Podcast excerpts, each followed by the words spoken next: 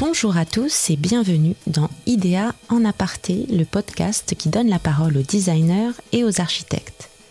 Parce que nous pensons qu'ils ont un rôle à jouer dans les défis contemporains, nous leur ouvrons notre micro, hors promo et sans limite de temps. En cette période de crise, leurs idées, leurs visions du monde sont plus précieuses que jamais. Aujourd'hui, nous recevons Martine Bedin, designer, architecte, enseignante, mais aussi artiste et créatrice d'objets presque uniques.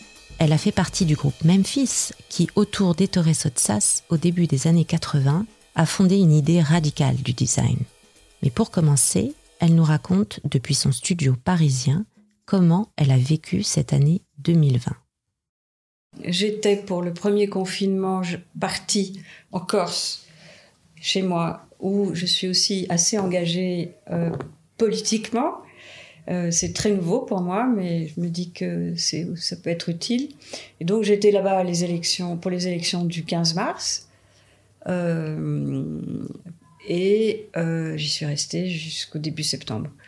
Donc je ne peux pas me plaindre d'un confinement. En revanche, j'enseigne à l'école Camondo et j'ai initié le deuxième semestre pratiquement là-bas avec des étudiants de cinquième année que j'ai amenés jusqu'au diplôme.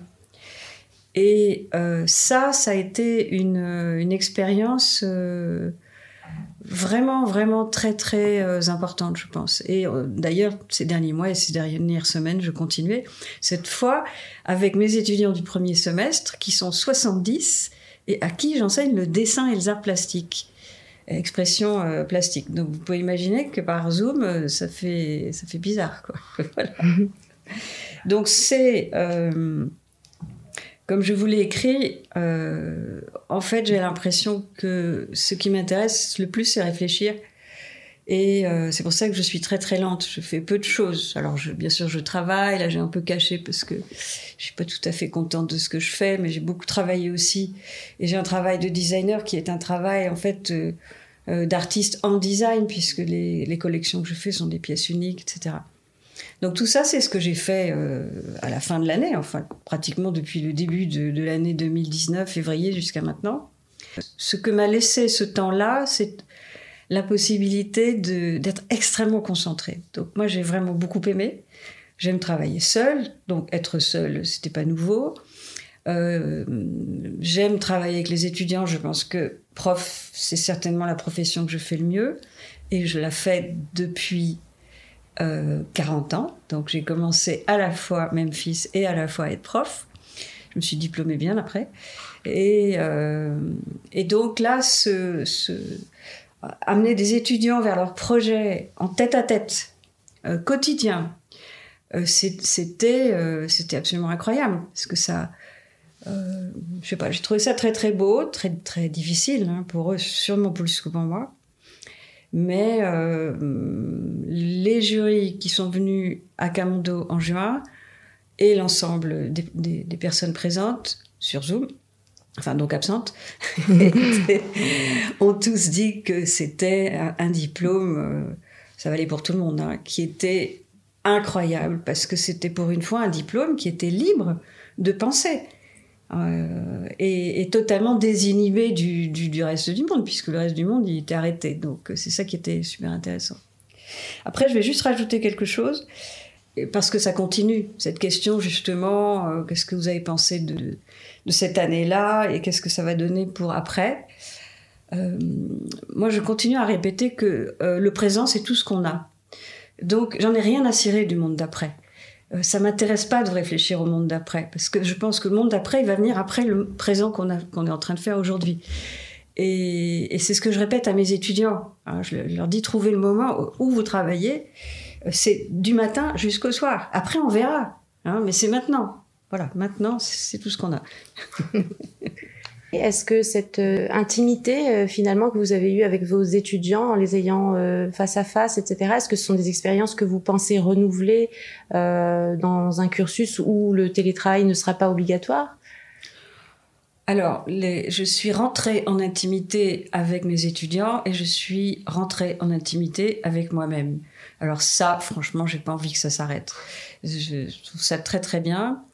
Euh, et je crois, oui, je vais continuer. Bon, maintenant, moi, je suis quand même à l'âge où on va finir par me demander de m'arrêter d'enseigner. Euh, et ce sera dommage. Mais euh, je, ne sais pas pourquoi, mais la distance, que moi je, continue à appeler abstantiel au lieu de distanciel, la, distance a, rendu les choses extrêmement présentes. en ce qui concernait le travail, les questions qu'on se posait. C'est ce que je disais tout à l'heure. Et donc, évidemment, c'est une manière de travailler qui est, à mon sens, tellement riche, parce qu'on prend du temps, qu'il ne faut surtout pas l'arrêter, hein, si on peut, bien sûr, si on peut. Et par rapport à Camondo euh, Méditerranée qui est en train d'ouvrir, vous êtes aussi impliqué dans, une, dans un programme euh, euh, plus lié à la Méditerranée, comme vous parliez de la Corse aussi? Non, parce qu'au fond, pour aller de Bastia à Toulon, bah, il faut 6 heures de bateau, et pour aller de Bastia à Paris, il faut une heure d'avion, donc je préfère rester à Paris qu'aller à Toulon. Puis j'aime pas trop les, les, navires de guerre, l'ambiance générale, c'est pas mon truc. Est-ce que, vous, vous étiez habitué à voyager? C'est quelque chose qui vous a gêné cette année, le fait de ne plus pouvoir voyager? J'ai énormément voyagé toute ma vie, euh, beaucoup, euh, quelquefois au pied levé. J'ai, aimé et j'aime beaucoup voyager seul. Euh, et depuis quelques années, je voyage moins, ou en tout cas, je voyage euh, un peu euh, à, la, méthode d'Emmanuel Ocar qui disait euh, au, fond il y, a un voyageur qui se pose dans un endroit et qui reste statique. Et, moi j'aime bien faire ça. J'arrive quelque part et je ne bouge plus de cet endroit là et, puis au bout d'un moment tout le monde a l'impression que je vais rester qu'on se connaît depuis longtemps. Puis après je repars. Mais voilà. Donc depuis quelques années je voyage moins. J'ai beaucoup moins envie aussi de voyager euh, qu'avant. D'abord, je trouve quand même que c'est très dur de, de, voyager. Il faut être totalement inconscient pour euh, continuer à regarder la beauté du monde et, et pas voir euh, les, choses dramatiques qui sont derrière. Et, et puis, puis voilà. Donc cette année, ça ne vous a pas plus perturbé que ça de ne, de ne pas pouvoir voyager en fait? Non, enfin, voyager, on voyage tout le temps. Vous, êtes en train de dire de ne pas avoir pu me déplacer. Hein, mais euh, moi, je ne crois pas que se déplacer, ça soit voyager. Vraiment. Euh, voyager, c'est réfléchir, c'est se mettre dans un, dans un, état de réflexion qui nous permet d'être ailleurs. Euh, mais ça, on peut le faire assis dans son fauteuil toute la journée. On le fait pas parce qu'on grossit. Mais, mais, mais sinon, oui, voyager, c'est plutôt Aujourd'hui, si je devais changer de métier, j'aimerais bien être archéologue, c'est-à-dire faire ce genre de voyage-là. Euh, essayer d'aller comprendre ce que j'ai pas encore compris vraiment. Euh, encore une fois, comprendre ce présent beaucoup plus par tout ce qu'on a laissé de côté, qu'on a, qu'on a évité, qu'on n'a qu'on pas étudié, qu'on n'a pas vraiment réalisé. Euh, je, crois qu'on paye une, une, immense étourderie intellectuelle et une immense facilité intellectuelle, voilà, aujourd'hui. Et justement, le fait que l'écologie soit tellement au centre de toutes les discussions, de toutes les conversations, est-ce que vous pensez que ça va influer sur euh, votre enseignement ou votre pratique? Par rapport aux matériaux, par rapport à la question du recyclage, par rapport à la question des déchets, par rapport, enfin, tout ce qui touche euh, le recyclage, puisque euh, les designers produisent quand même de la matière ou ils l'utilisent, c'est quelque chose euh, qui, qui, auquel ils sont confrontés tous les jours. Alors, moi, j'ai une activité hyper durable parce que je produis rien. je dessine avec des crayons, de la peinture, bon. Et euh, je, je, produis rien, enfin une collection de six vases tous les deux ans, qui sont faits par des artisans à la main. Donc, j'ai pas du tout l'impression d'être, euh, d'avoir une empreinte carbone euh, insolente. Je suis très engagée dans l'écologie sur un territoire tout petit, qui est celui de mon village, où il y a 150-200 habitants. Je, suis absolument convaincu que euh, l'écologie, c'est vraiment une, attitude euh, quotidienne de tous. Vous voyez qu'on met tous des masques. Bon, bah, il faut que maintenant, du matin jusqu'au soir, on ait une attitude écologique. Et puis, à mes étudiants, je leur dis de dire non. Je leur dis que avancer, c'est aussi dire non quand on pense que ce qu'on va faire peut être dangereux ou inutile, ou va servir en tout cas des intérêts euh, qui ne sont pas collectifs. Vous, vous, avez appris à dire non? Bah, malheureusement, le jour où je suis née, j'ai commencé comme ça. Hein. Vous j'avais 18 ans, moi, avec Memphis, donc je suis, mal barrée depuis le début. Mais euh, je me souviens que euh, quand j'étais gosse, en, en Corse, on allait à la plage la journée, et on revenait en voiture, on mangeait des gâteaux et on jetait les emballages en plastique par la fenêtre. Je me souviens de ce geste que l'on faisait. Aujourd'hui, euh, j'ai des enfants, j'ai des petits-enfants, mais ça ne leur viendrait même pas à l'idée de faire ça. Moi, j'ai pas un enseignement. Euh, j'enseigne le dessin, j'enseigne les, arts plastiques, la recherche euh, singulière de chacun. Je suis intéressée par chaque étudiant. Donc, ce qui m'intéresse, c'est de leur dire vous, devez avoir des idées en tant que futur créateur. Et ces idées-là, elles sont non négociables. C'est ça, apprendre à dire non. Et à partir du moment où c'est non négociable, bah c'est non négociable. Et puis quand même une preuve un peu vivante que c'est possible de pas négocier.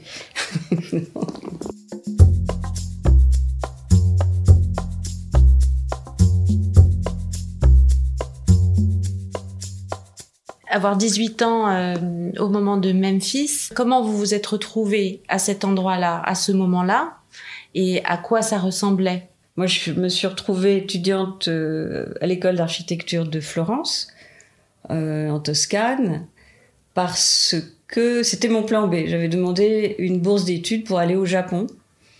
Et le plan B, c'était d'aller en Italie. Donc au Japon, être une jeune fille, partir seule euh, c'était c'était juste pas possible. On m'a dit non. Donc je me suis retrouvée à Florence et euh, à Florence dans les années 76-77.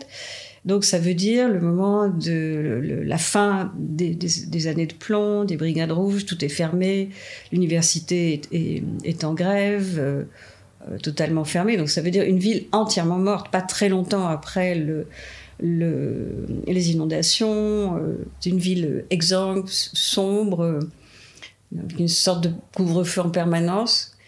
Euh, et moi, j'avais une bourse d'études du ministère des Affaires étrangères italien, donc ça correspondait à peu près à 15 euros par mois aujourd'hui. Et avec ça, il fallait que je fasse quelque chose. Donc je passais mes journées dans les cafés en disant mais est-ce que vous n'auriez pas vu un professeur d'architecture quelque part? Et je demandais ça à tout le monde. Et, en plus, je parlais pas italien, je parlais espagnol. Alors c'était compliqué parce qu'il y avait beaucoup d'Argentins à Florence euh, à l'époque. Et à la fin, on m'a dit oui, il y a un professeur qui donne cours euh, dans une cave le dimanche matin, mais si tu veux t'asseoir, il faut que tu amènes un siège, un tabouret. Et euh, je suis arrivée dans cette cave complètement enfumée. C'était là que Adolfo Natalini, qui est décédé cette année, donnait une conférence oui, qu'il appelait l'objet l'anthropologie, euh, ou l'anthropologie de l'objet, et puis, euh, et, voilà. Donc j'étais absolument. Euh, alors je comprenais l'italien, parce que je comprenais le corse et, l'espagnol, mais je ne pouvais pas parler encore, mais j'ai cherché dans le, dans le dictionnaire, comme on disait, bouleversant, on dit sconvolgente, et alors, je suis allée en lui montrant ma page, je dis Sconvolgent et Sconvolgent. Et alors, il m'a demandé ce que je faisais à, Florence, et je, lui ai dit que je le cherchais. Et du coup, j'ai commencé à aller dans son bureau, euh, comme gratte-papier, sauf que c'était euh, une l'agence principale à Florence de, euh, du design et de l'architecture radicale. Et donc, c'est pour ça que je vous dis que j'ai tout commencé à l'envers. Mes premières études ont été au sein de l'avant-garde. Mais c'est pas cette avant-garde-là qui était celle de Memphis. Ça, c'était l'avant-garde radicale, qui était déjà installée depuis euh, les années la fin des années 60, et internationale en plus. Et puis après, euh, j'ai été euh, invitée à la Triennale de Milan de 77. D'ailleurs, je suis très fière de pouvoir dire que Beaubourg, jamais trop tard, hein, a commencé à acheter une, la pièce que j'avais montrée à la Triennale de Milan, enfin que la moitié, parce que l'autre moitié, ma mère l'a jetée. Et, euh, et, et, puis là-bas, j'ai rencontré Sotsas. Et, et il m'a dit Qu'est-ce que tu qu'est-ce que tu veux faire? Parce que j'ai construit une maison avec une chaise, etc. Et, et euh, je dis bah, J'aimerais bien venir travailler avec vous. Et, Et il m'a répondu euh, bah, Se hai le palle, puoi venire. Je traduirai pas. Et du coup, vous l'avez suivi j'ai pas suivi parce que j'étais malheureusement encore euh, à l'école d'architecture. Tout au début d'ailleurs, c'était un peu compliqué. Donc je suis revenue continuer mes études ici à Paris et puis j'allais par intermittence à, à Milan. Et ensuite j'ai fait partie de, de ces gens euh, euh, qui faisaient mille métiers pour pouvoir s'offrir le luxe de rester, parce qu'on travaillait même pas beaucoup, dans la cave de Sotsas euh, et, le, regarder passer, écouter un peu ce qu'il disait. Et c'est là, c'est là que Memphis a commencé. Voilà. Est-ce que vous avez souvenir de cette euh, fameuse première soirée dans laquelle le mot Memphis a, émergé, euh, qui était il y a 40 ans pile, il y a quelques jours, je crois? Je ne me souviens pas de la date exacte, enfin tout ça, tout le monde l'a écrit, et, comme c'est écrit, c'est comme ça que ça s'est passé, absolument on se souvient du début, parce qu'après on était un peu sourd, mais, euh, euh, oui, c'est exactement comme ça que ça s'est passé. C'est-à-dire euh, une poignée de jeunes designers réunis par Sotsas, qui lui été déjà un designer bien établi, qui avait travaillé notamment pour Olivetti, etc. Et qui, a, qui vous a choisi en quelque sorte pour participer à ce mouvement qu'il voulait lancer après l'échec de Non, non, non, non, ça c'est pas, c'est pas une question de. Alors, d'abord, les jeunes designers, euh, moi j'étais là, enfin, je suis la plus jeune. Ensuite, euh, euh, en tout cas, ce soir-là, il y avait Michael Edelou qui, qui a 10 ans de plus que moi. Euh, Branzi qui a 10 ans de plus que Michael, et Mendini qui a 10 ans de plus que Branzi, et Sotsas qui a 10 ans de plus que Mendini. Donc ça faisait pas beaucoup de jeunes designers à ce moment-là. Plus le groupe des assistants de, de Sotsas, euh, qui ont donné ensuite euh, la naissance à la Sochat et qui travaillaient avec lui. Euh, moi, j'étais avec dans ce, groupe-là des, des, plus jeunes parce que j'étais aussi dans l'agence de Sotsas. Mais il n'y avait pas grand-chose à faire, donc en fait, on était plutôt une bande de joyeux lurons. Et, et on se retrouvait chez, chez Hector et Barbara dans un appartement qui devait faire 15 mètres carrés. Et euh, ce qu'il faut dire, c'est que, ça c'est important, c'est euh, le... moi j'ai commencé à dessiner très jeune. Et cette période-là, de, mes voyages en Italie, plus mes retours à l'école d'architecture, était une sorte de production de dessin ininterrompue. Et euh, donc Sotsas ne nous a pas choisis, Sotsas nous a regardés et s'est rendu compte que nous dessinions tous. En fait, le dessin, là vous avez mes, mes cahiers noirs qui sont les cahiers de ces 40 dernières années, ces dessins-là, euh, ça nous servait un peu, je pense, de... C'était notre téléphone portable, quoi. C'est-à-dire qu'on dessinait, euh, on croquait des choses. Et, moi, je dessinais toujours des lampes. Je sais pas pourquoi, je dessinais toujours... Enfin, ou des lampes ou des trucs avec des ampoules. Donc, euh, ça, c'est venu me voir, avant que je ne travaille chez lui, à, à Paris. J'habitais... Euh, un tout petit studio. Il est venu me voir et c'est là qu'il a ouvert mes premiers cahiers et il a vu la lampe super dessinée dedans. Mais même fils n'existait pas à ce moment-là. Et à ce moment-là, il m'a dit euh, Mais c'est génial cette lampe. Euh. Et donc, j'ai arraché la page, je lui ai donné. J'ai dit bah, Si c'est toi qui l'as fait, j'aurai peut-être plus de chances d'exister que si c'est moi. Voilà. Voilà. Donc, c'est pas une question de lui, ce qu'il a choisi euh, on en a parlé avec Michael euh, c'était sur France Culture à, l'occasion du décès de Ettore. Euh, et où je lui posais la question, je lui dis mais au fond pourquoi nous? Pourquoi Pourquoi et, et Michael a eu raison. Il a dit Sotsas avait besoin de notre énergie, de notre énergie libre. Ce qu'il a choisi, c'est notre liberté. Et, et il s'en est absolument abreuvé parce que lui était libre depuis très très longtemps, mais il était libre juste avant Memphis. Bon, il y a eu un peu alchimie, hein, mais avant Memphis, euh, il était encore dans une production hyper conceptuelle et hyper radicale. Donc, euh, voilà. Voilà un peu comment, comment ça s'est passé. Après, il y a autre chose, c'est que euh, ce tout petit groupe de gens à Milan, on était tout le temps ensemble on passait les week-ends ensemble, on, mangeait ensemble, manger dans une pizzeria dans les années, euh, début des années 80, ça coûtait rien. donc, on se trouvait, retrouvait après dîner. On, était dans une conversation ininterrompue. On rigolait beaucoup. Et, euh, et nous a guidés, bien sûr. Et, mais jamais il nous a expliqué ce que l'on devait faire. Et je crois qu'il s'est beaucoup nourri de, tout ce que l'on avait de neuf. La gaieté, l'énergie, l'impatience. Euh, je pense aussi beaucoup l'inculture, euh, voilà l'exubérance puis c'était pas que nous c'est-à-dire que c'était les années 80 c'était la mode c'était la couleur tout était juste pour Memphis autour de nous sauf dans l'industrie donc nous on l'a fait c'est tout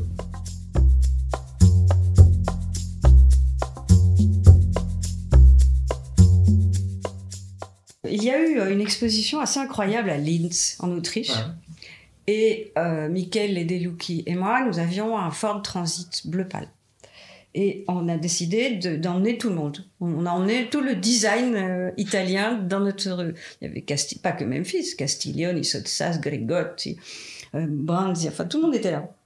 Et on s'est dit que si on avait eu un accident de voiture, il n'y aurait plus de design en Italie, enfin avant moins de 30 ans. Et on est allé voir une immense exposition euh, où il y avait des trucs très improbables comme euh, les fusées de la NASA, enfin des tas de choses. Et comme c'était en Autriche, il y avait Hollein qui était là-bas. Et il y avait une exposition, la première exposition de Sotsas, de meubles, on va dire, pré-Memphis, avec du stratifié plastique, celui-ci. Et, euh, et après, Hans était, était un compagnon de route. Hein. faut pas oublier que pendant la période radicale, euh, les Autrichiens étaient très présents. Walter Pichler, par exemple. Et, donc ce groupe euh, viennois, euh, il est qui est quand même né à Innsbruck, il est non né dans quelque chose qui a été à un moment donné l'Autriche, avait une forte atavisme quand même, plutôt du côté de Thomas Bernard, je dirais, que, que, de, que des autres. Mais le petit groupe des, penseurs était, très proche de lui. Donc il faisait des choses intéressantes, mais il avait aussi une parole très très intéressante à l'époque. Puis quand il nous a dessiné son, son, espèce de, beauty machin meuble, euh, tellement postmoderne, tellement tellement postmoderne, parce qu'on n'a jamais été, avec euh, toutes ces références aux bâtiments euh, euh classiques, lourds euh, voulait pas faire mettre de stratifié plastique, il voulait mettre de la loupe d'orme avec des dorures, enfin bon. Et il y est hein, dans, la première exposition. On l'a regardé et puis nous on s'est dit bah alors il faut, on va pas faire ça quand même. bon, voilà, il lui a pas demandé de faire un meuble la deuxième année, voilà. C'est tout. Et les Japonais se sont retrouvés comment dans cette aventure? C'était. Euh, alors Masamori euh, Masanori, je crois, Umeda. Mhm. Euh, lui, c'est un personnage extraordinaire. Il a écrit à Sotsas qu'il voulait venir travailler pour Olivetti depuis le Japon. Et Sotsas lui a répondu un, un va bene. Et puis, il a oublié Umeda. Et quatre mois plus tard, Umeda est arrivé parce qu'il est venu en bateau de Tokyo. Donc, quand il est arrivé en bateau, Sotsas lui a dit de rester. Et, puis voilà. Et après, euh, le Ettore était très ami euh, avec, euh, enfin nous étions d'ailleurs très amis avec une dame qui s'appelait Marisa Lombardi et qui avait les premières boutiques de mode. C'est elle qui a fait venir euh, Yoshi Yamamoto, Issey bien sûr, avant à Milan. Et, donc nous avions des, relations et des croisements très proches et très éclectiques. Ça passait de Fiorucci, qui était au fond Memphis avant tout le monde, surtout quand il a fait peindre son, sa boutique toute une nuit par euh, Keith Haring et que tout le lendemain tout a été repeint par-dessus et, et, euh, et, Miyake. Voilà comment les Japonais sont arrivés. Et Peter Shai, lui, euh, il, est, il travaillait déjà sur la déconstruction des objets avec énormément de gaieté. Et nous l'avions rencontré à Los Angeles quand on allait là-bas et, on, adorait, on adorait. Après, il y avait d'autres personnes qui issues de la bande dessinée, Mariscal par exemple, Massimo Yosagini un peu à la fin, des gens comme ça. cette idée que l'énergie pouvait arriver de partout. pas simplement justement des architectes et euh, du design. Et puis en plus, il n'y avait pas d'école de design, donc il fallait bien que ça arrive d'ailleurs. Heureusement qu'il n'y avait pas d'école de design. Et aujourd'hui, ça existe toujours. Donc, il y a toujours une entreprise qui s'appelle Memphis Milano. Alors oui, il y, a, une entreprise qui s'appelle Memphis qui euh, produit depuis toujours les mêmes pièces. Et nous avons eu un, un, gentleman agreement. Je sais pas pourquoi ça n'existe pas au féminin. Et euh, nous avons euh, échangé nos paroles. Et nous avons dit aux jeunes entrepreneur qui avait racheté la marque Memphis, qui n'était pas une marque, qui pouvait euh, faire tout ce qu'il voulait, mais il n'avait pas le droit, sous le nom de Memphis, de produire des collections d'autres designers. Alors de fait, il a, il a peu fait parce qu'il avait une galerie, qui, mais qui s'appelait euh, euh, Design Gallery, et qui, qui, produisait des, euh, des œuvres et des pièces d'autres designers, mais il n'a jamais appelé ça Memphis. Et nous, nous devions nous engager à ne jamais faire plus, plus jamais, pardon, faire de groupe, euh, nous tous, euh, ensemble, quelques groupes d'avant-garde ou simplement une agence, quelle qu'elle soit. Et on, s'en est tenu là. Et finalement, après toutes ces années, lui, il a tenu bon. Il a continué à vendre les pièces de Memphis. Il a, il a, il a il ressort des pièces euh, qui n'avaient plus été fabriquées, il les fait. Et puis c'est vrai, avec cette espèce de, de, mode là euh, de Memphis en ce moment, ben, tant mieux pour lui, et puis pour nous aussi d'ailleurs, parce qu'on a quand même des contrats de royalty. Et, et, il nous a toujours, on a toujours parlé de lui un peu comme on parle d'un enfant comme ma grand-mère corse quand elle voyait un enfant, elle disait le pauvre. Et, et, nous, on le regardait un peu comme ça, en disant, mais il comprend rien de ce qu'il a dans les mains. Et en fait, c'est lui qui nous a qui nous suivi de voir parce qu'il est plus jeune. Mais il a toujours tenu cette même fils dans les mains. Et il continue. C'est incroyable, incroyable. Depuis quelle année à peu près C'était en quelle année il a racheté du coup le... À la fin, euh, à peu près la dernière, euh, dernière, dernière exposition. Fin des années 80. Donc, ouais. Ça représente un catalogue de combien de pièces à peu près? Alors, euh, en catalogue, je ne sais pas ce qu'il y a comme pièces à la vente aujourd'hui. En fait, toutes les pièces Memphis sont, sont vendables en tous les cas. Mais euh, je crois que chaque exposition, il y avait entre 70 et 100 pièces, tout confondu, les, objets. Donc vous imaginez, sur 7 ans, ça, ça, fait, ça énormément, énormément de choses. Alors après, on fait des petits, des, des petits trucs. J'ai fait la, la collection de la Super en, en série limitée que j'appelle la Super Rare, ça veut dire la Super Ferrari parce que c'est rouge Ferrari. Et, euh, et donc on l'a numéroté de, de 0 à 99. Moi j'ai eu le 0. Et, et puis on a montré ça en une soirée avec 99 qui étaient là, donc évidemment, évidemment on les a tous vendus. Après, euh, l'autre, là, la vieille bleue, euh, bah, elle continue à rouler, mais enfin c'est la diesel du groupe elle-même. Elle ira plus loin, plus longtemps. bon, moi, vous savez, on, il y a beaucoup de gens qui. Le, prototype est au Victorian Albert Museum, donc tout, je reçois 10 emails par semaine me demandant les photos de cette super, l'objet iconique de Memphis. Faut quand même pas rigoler. Hein. Si c'est si l'objet iconique, c'est parce que c'est la pièce la moins chère de la collection.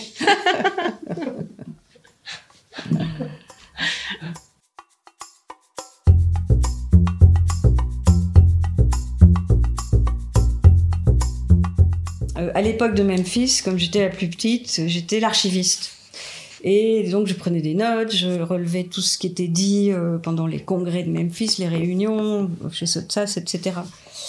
Et, donc il y a, ce texte-là qui est là-dedans, euh, qui, est court, hein, mais dans lequel finalement je, raconte un peu les échanges que l'on avait, et qui est un peu le, qui est la, la transcription du dialogue que nous avions à l'époque. Memphis, là, Lio, 1982.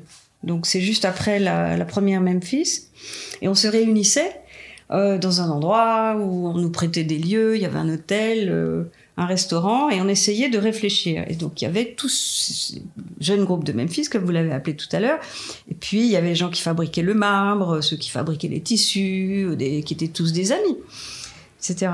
Et, euh, et moi je me sentais comme l'étudiante que j'étais encore, prenant des notes avec le sentiment sourd que ce qui se dirait se disait pendant ces trois journées, c'était important, c'était fondamental, c'était nouveau, c'était révolutionnaire. Le succès des deux premières expositions à Milan et à New York avait été foudroyant. Il avait généré des centaines de publications dans la presse, italienne et internationale. Nous étions des rockstars, on nous avait donné les clés de la ville de Memphis. Et moi, je notais, je soulignais de rouge consciencieusement comme une petite dactylo. C'était l'automne 82, juste après la deuxième exposition Memphis.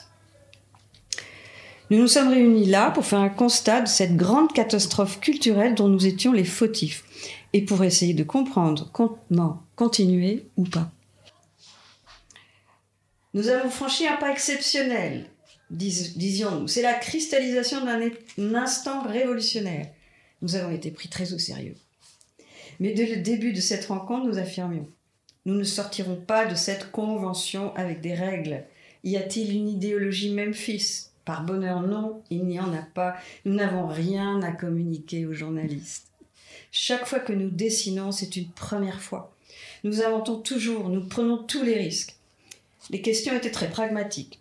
Comment allons-nous élargir le groupe des designers? Qui on va choisir?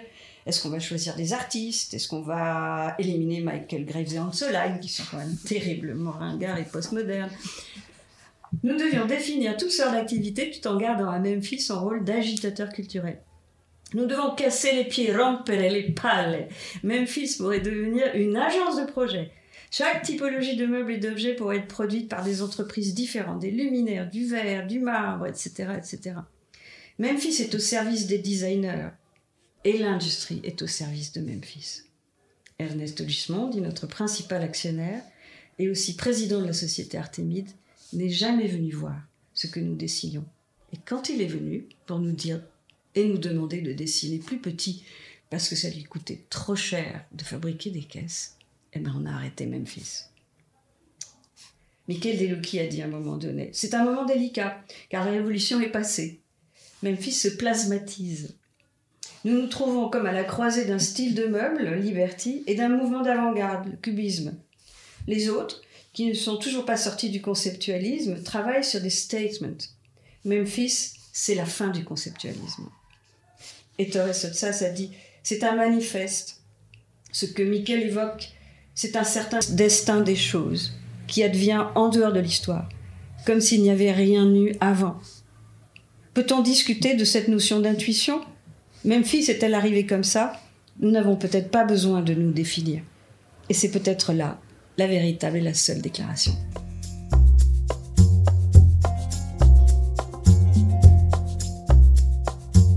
Vous avez gardé de cet héritage Memphis euh, une, vraie identité dans, la continuité de, de, votre travail. Ça n'a pas juste été un moment, une révolution, ça a été quelque chose qui a continué de vous nourrir. Alors, il y a deux choses l'avant-garde, on n'en fait pas un projet. On se réveille pas le matin en disant on va être d'avant-garde. Mm. Euh, c'est après que euh, les, autres nous disent que on, était profondément un groupe d'avant-garde. Euh, et d'avant-garde, on reste pas toute sa vie. Donc l'avant-garde c'est terminé. Quand c'est terminé, je pense c'est même pas à la fin de Memphis. Je crois que la véritable position radicale et, et, singulière de Memphis, et nouvelle euh, s'est terminée à la troisième exposition, sans doute, a commencé à mourir à ce moment-là. Après, ce que moi j'ai gardé toute ma vie, c'est euh, ce, besoin vital de, toujours euh, faire quelque chose de, nouveau, de, nouveau. Mais pas dans le sens, je vais faire un truc, je sais pas comment vous expliquer.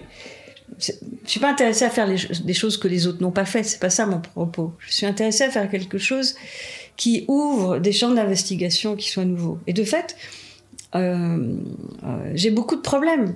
Je, crois que j'aurai ce problème-là toute ma vie. C'est-à-dire que, par exemple, je n'ai pas de galerie. Oui, j'ai un galeriste ami à, Bruxelles qui a exposé, acheté beaucoup mes, vases. Mais euh, on ne sait pas très bien où me mettre. Quand j'ai exposé au CAPC dans la Grande Nef, quand Jean B. Froment m'a invité, j'ai quand même construit quatre maisons bah, il savait pas trop. L'exposition s'appelait Architecture au pluriel. Alors en haut, il y avait tous les artistes, en bas, il y avait moi, et il savait pas où me mettre. Est-ce qu'on me mettait dans l'architecture, chez les artistes Parce que moi, j'y comprenais rien. En haut, il y avait des artistes, j'avais besoin de cale pour mettre mes pots de fleurs. Je suis allée chercher les briques d'une artiste là-haut dans sa sculpture. Enfin bon, j'étais totalement désinhibée par cette espèce de sanctuaire de, de, de l'art que j'ai appris à connaître euh, très tard d'ailleurs. Hein. Un peu au moment où j'ai commencé à enseigner les arts plastiques, je veux dire. En tout cas, à, le regarder mieux. Mais ce que j'ai gardé, c'est cette sorte de ouais, de, de, de, de, volonté de me poser toujours la question alors est-ce que là, peut-être je peux changer un peu ce bleu? Si je mets un tout petit peu de jaune dedans, ce sera pas le même bleu. Voilà. Ce qui m'intéresse, c'est de faire ça. Et du coup, bah, je suis pas vraiment un designer, je suis pas vraiment une artiste, je suis pas vraiment une architecte, je suis pas vraiment un prof. En fait, je suis pas vraiment rien, quoi. oui, mais vous avez quand même tenu à terminer les études d'architecture. Oh, ça, c'est parce que j'étais menacée par mon père. Et en fait, je les ai négociés. Je les ai négociés. Euh, j'ai d'abord trouvé un professeur d'architecture euh, dont je me souviens même pas le nom, euh, qui était, euh, c'était, c'était isolé, je sais pas où dans les dans la montagne. Et on n'avait pas de téléphone à l'époque, donc je l'ai jamais vu. Et après, j'ai demandé à Jean Nouvel parce que pour gagner ma vie à Milan, j'étais correspondante de la revue Architecture d'intérieur créée. J'écrivais des articles sur le design et sur l'industrie. Je traduisais aussi euh, les articles de Domus de l'italien au français, jusqu'à ce que quelqu'un euh, écrive à Domus de pendre la traductrice. Et euh, parce que c'était des traductions affreuses. et, et, donc j'interviewais Jean Nouvel, et puis je lui. Mais c'était l'époque de la rue Lacuée, parle même pas. C'était 79. Et à ce moment-là, je lui ai demandé s'il voulait bien être mon directeur de, diplôme. Et c'est comme ça que j'ai eu mon diplôme. Voilà. J'ai échangé les unités de valeur de physique chimique entre une caisse de pinard et puis je m'en suis tirée là. Et, euh, j'ai beaucoup, beaucoup, beaucoup appris euh, dans l'architecture après. Euh, en la faisant un petit peu. Et puis, et puis un père ingénieur, donc quand même une sorte d'atavisme sur comment les choses marchent, se construisent. Et, et, puis là aussi, il y a une forme d'écriture possible, un langage possible. Donc voilà. Mais pour revenir à, ce que Memphis m'a laissé, euh, lorsque j'ai fait l'exposition euh, Chita au musée des arts décoratifs, et donc d'objets en marbre blanc, donc pas de couleur, euh, Michael Delucchi, dans, dans l'interview qu'il a accepté de donner pour le film sur le sur l'exposition, a dit cette chose à laquelle j'avais pas pensé. Il a dit Martine, en fait, va toujours fabriquer des prototypes. Et euh, ce qu'on aimerait, c'est que l'industrie se saisisse de ces prototypes, pour pouvoir en faire quelque chose. Et euh, moi, je suis assez d'accord parce que c'était ça ce que nous disions à l'époque de Memphis. Nous, nous disions pour la première fois, euh, le designer allait dire à l'industrie ce qu'ils doivent faire. Enfin, on y a cru en tout cas. C'est peut-être ça aussi le message qui resterait pertinent 40 euh, ans plus tard, de laisser un peu les designers dicter plus à l'industrie ce qu'ils doivent faire? Non, je pense que le, message est totalement obsolète parce que ça n'arrive jamais. Le designer n'a absolument pas ce pouvoir, sauf s'il est lui-même le chef d'entreprise, comme Ford était le chef de sa propre entreprise. Euh, mais euh, c'est pour ça que j'ai cessé définitivement de travailler pour l'industrie il y a une vingtaine d'années c'est que euh, l'industrie a une emprise sur nous euh, qui, est, qui est extraordinaire. On, a l'impression d'être, euh, d'avoir ce pouvoir-là, mais on ne l'a pas. Le, pouvoir, c'est c'est l'économie, c'est le marketing, c'est tout ce que l'on nous explique que les gens doivent acheter pour que ça marche. Quand j'ai dessiné les, les, les, les, les robinets, les mitigeurs pour Jacob Delafont, 1900, je sais pas, 80, 81, 82 peut-être. Euh, la société Jacob de Lafont les a exposés à Batimat. Moi, j'étais très contente, donc je suis venue. Et, euh, et je leur ai dit, mais pourquoi vous n'avez pas écrit que c'était moi qui les avais dessinés? Et ils m'ont répondu, parce que euh, nous ne voulons pas parasiter ce projet. C'était leur mot. Et c'est là que nous, on, avait quelque part une bataille à faire. Mais pas une bataille pour que nos noms existent, malheureusement, ils ont compris que c'était très intéressant s'il y avait des noms qui étaient accolés au, design. Donc encore une fois, ils nous ont devancés dans, nos égaux à tous et ils nous ont eu. Hein, ils nous ont vraiment eu. Donc voilà, ma seule résistance possible, elle est claire. Je décide pas par l'industrie. Est-ce que vous pensez qu'il y a aujourd'hui, de la même façon que, que Memphis a brisé des codes qui étaient établis, qui engonçaient un petit peu les designers dans une posture, quels seraient les codes aujourd'hui qu'il faudrait transgresser pour permettre euh, aux designers de même si pas de reprendre le contrôle, mais reprendre de la liberté peut-être? Que d'abord, ce qu'il faut, c'est avoir une liberté de parole. Euh, je suis désolée, mais euh, on a l'impression quand même que tout ce que l'on voit dans les magazines de design, bah, c'est tout pareil pas beaucoup de magazines de design chez moi. Hein. Il y en a vraiment pas du tout. Il y aura les deux vôtres. Mais euh, euh, et, tout ça, ça fait une espèce de, ça alimente, ça alimente les écoles de design, qui ça alimente les concours de design, ça alimente les formats des, projets de design, ça alimente la compétition entre les designers. Donc euh, et, cet isolement combatif que, dans lequel euh, la société et l'industrie nous a tous mis pour fabriquer une forme de compétition, elle a simplement déplacé le problème là où il fallait pas le déplacer. Aujourd'hui, ce qu'il faut, c'est prendre la parole, c'est dire à quoi on pense, qu'est-ce qu'on a envie de faire, comment se sentir utile avec très peu de choses, et pas essayer de faire mieux que les autres. Vous mettez, vous construisez 10 stades de foot et vous mettez un joueur sur chaque stade de foot. Il n'y a pas de partie, il n'y a rien qui se passe. Donc ce qu'il faut, à mon avis, c'est changer le nombre de joueurs de foot et mettre 100 personnes de chaque côté et voir ce qui se passe. Euh, et, moi j'ai 70 étudiants euh, euh, en dessin. Il n'y en a pas un pareil. Et l'année dernière, quand on pouvait encore faire des choses ensemble, on a fait trois fresques. Trois fresques de 6 mètres de long 35 étudiants par fresque. Et on a mis 4 semaines pour les élaborer. Et ça, je trouve que euh, c'est absolument incroyable. Et ça, ça existait à l'époque de Memphis. C'est-à-dire qu'on pouvait se hurler dessus, un peu la commedia dell'arte. Mais on était vraiment euh, des, groupes. On était euh, nombreux très peu en même temps, mais on était euh, extrêmement solidaires. Et on n'était pas seuls les designers dans un coin, on était avec les industriels, avec les amis, avec les producteurs, avec les artisans, avec les copines de nos copains. Enfin, on était une espèce de groupe de magma qui était réuni uniquement parce qu'on réfléchissait ensemble à des choses. Cette notion de collectif, en fait, qui manque peut-être aujourd'hui. Euh. Le design est-il allé vers trop d'individualité?